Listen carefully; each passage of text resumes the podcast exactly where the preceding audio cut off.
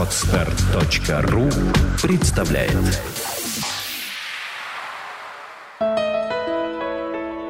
Все само. Авторская программа Евгения Якушева. Привет, с вами Евгений Якушев и подкаст «Все само». Итак, мы подошли к последнему типу интеллекта из нашей классификации типов мышления. Сегодня мы будем говорить про абстрактный интеллект. Вы узнаете, что такое абстрактный интеллект, как он проявляется, какова его функция в природе и в обществе, и как люди с абстрактным интеллектом воспринимают окружающий мир и себя. Вообще про абстрактный интеллект можно говорить очень много, и все будет по делу. Однако наша задача не детально разобрать данную меру, а всего лишь обнаружить основные его особенности, функцию и свойства, благодаря которым и появится понимание такого явления, как абстракция – в данной теме очень сложно не грузить, а говорить простым языком, но я все-таки постараюсь. Постараюсь говорить как можно проще. Вообще, чтобы понять, каковы свойства абстрактного интеллекта, давайте вначале посмотрим, какова же его функция в природе и в обществе. Сам по себе абстрактный интеллект относится к категории информации, что означает, что этот тип интеллекта воспринимает мир не через эмоции, ощущения, логику или анализ, а через мыслительные описания, слова, формулы – концепции и идеи. Абстрактный интеллект живет идеями, живет мыслями, концепциями. Это и есть вся его суть.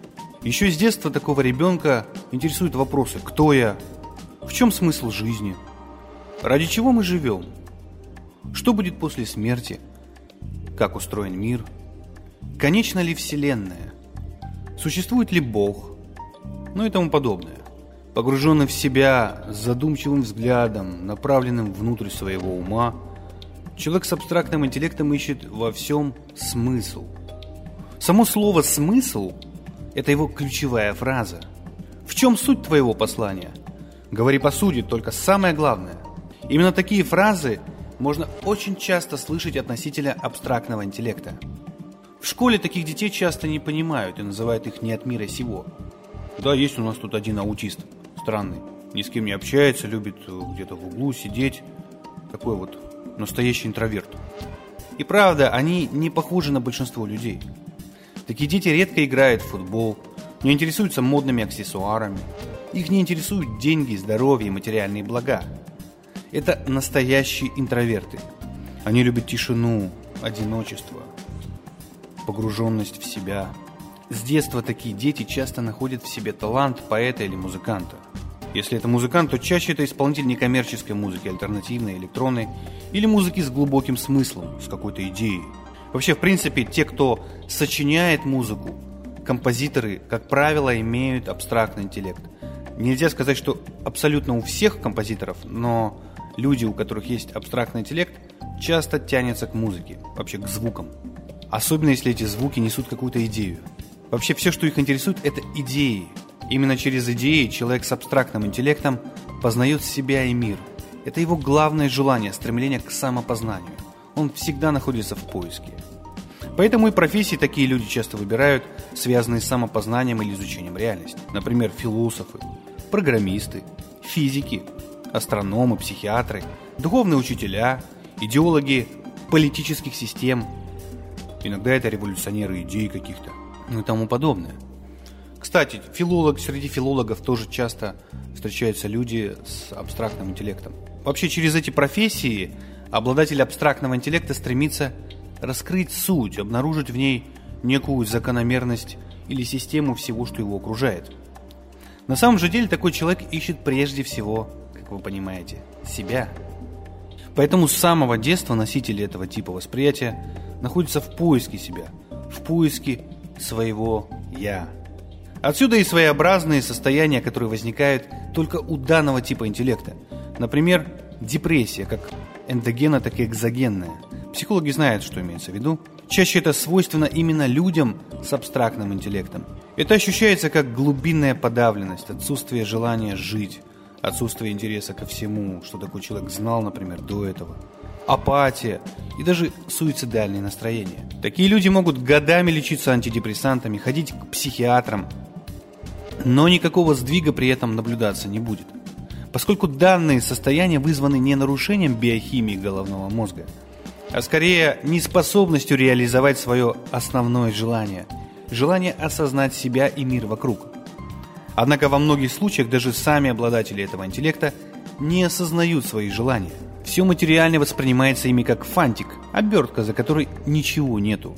Поэтому, глядя на такого человека, может показаться, что он немного высокомерен и на всех смотрит как бы свысока. Такое действительно часто встречается, ведь человек с абстрактным интеллектом смотрит на вас не просто как на человека, а скорее как на носителя определенной идеи. И по этой иерархии он и выбирает себе окружение. Если вас интересуют деньги, карьера, успех, то ему с вами не по пути. Ваша идея может быть расценена как примитивная и эгоистическая – но если ваши ценности совпадают с ценностями носителя абстрактного интеллекта, то вполне возможно, что у вас может появиться настоящая идеологическая команда. Какова же функция абстрактного интеллекта? Помните, мы говорили об эмоциональном или образном интеллекте? Его функцию мы рассматривали как функция частного, то есть способность и желание во всем видеть только частное, красоту, уникальность, оттенки цветов, эмоции. Так вот, Абстрактный интеллект – это полная противоположность образному интеллекту или эмоциональному. Основная функция абстрактного интеллекта – это общее. Именно через абстрагирование и обобщение такие люди пытаются познать себя и мир вокруг себя. Благодаря таким людям и создаются новые концепции, идеи, изобретения, нанотехнологии, ну и, и все в этом духе. Когда абстрактный интеллект наиболее развит, то такой человек стремится к просветлению и окончательному осознанию себя. И если мы посмотрим на большинство просветленных, то можем обнаружить некую аналогию с описанием абстрактного интеллекта. Просто попробуйте понаблюдать, посмотрите сами. Интересно еще то, что в сочетании с другими типами мышления обладатель абстрактного интеллекта может даже создать новую религию, стать выдающимся ученым и даже открыть формулу Пуанкаре. Как правило, все выдающиеся ученые – известные ученые, имели в своем наборе абстрактный интеллект. Как же протекает психологическое время в абстрактном интеллекте? Человек с таким типом интеллекта воспринимает время, основываясь на своих убеждениях прежде всего. Это люди идеи. Они всегда двигают общество через философские учения, религии и фундаментальную науку. И, конечно, в зависимости от того, во что они сами верят или что сами для себя раскрыли. Но чаще всего Восприятие времени у людей с этим типом мышления находится в будущем. Они всегда где-то пребывают не здесь, а в следующих состояниях. Они их пытаются осознать, пытаются понять.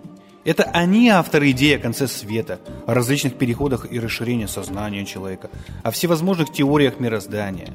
И несмотря на свою личностную закрытость этих людей, мы довольно часто прислушиваемся к ним и воспринимаем время также основываясь на наших новых убеждениях, которые, разумеется, пришли именно от абстрактного интеллекта. Считается, что обладатели врожденного абстрактного интеллекта не более 5% от всего населения планеты. И только один-два из них по-настоящему развивают и реализовывают свой интеллект. Разумеется, все эти цифры это, это, лишь, это лишь наши предположения. Точные цифры мы назвать не можем. Когда абстрактный интеллект не развит, то он может проявиться как фанатизм, возводя в идею ценности других типов мышления. Как правило, те, которые находятся также в неразвитом или, не, или нереализованном состоянии. И тогда мы получаем, к примеру, Гитлера, Брейвика, других фашистов и нацистов. Если мы посмотрим на такую фигуру, как Гитлер, то в его наборе врожденных свойств был и абстрактный интеллект. Однако из-за невысокой его развитости – Абстрактный интеллект взял идею аналитического мышления, которое также было у Гитлера.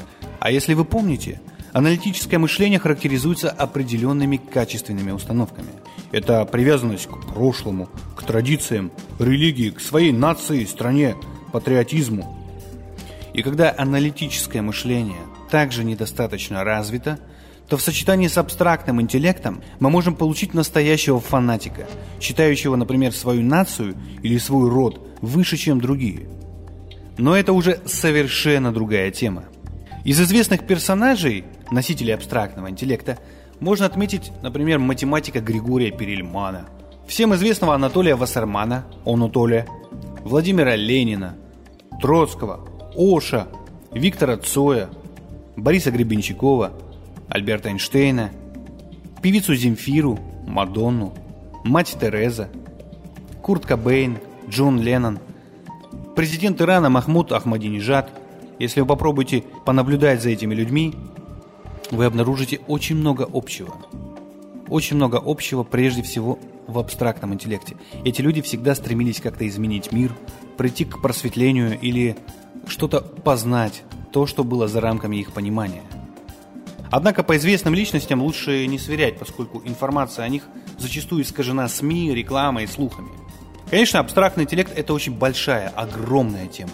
И я думаю, что мы иногда будем возвращаться э, к типам интеллекта, типам мышления.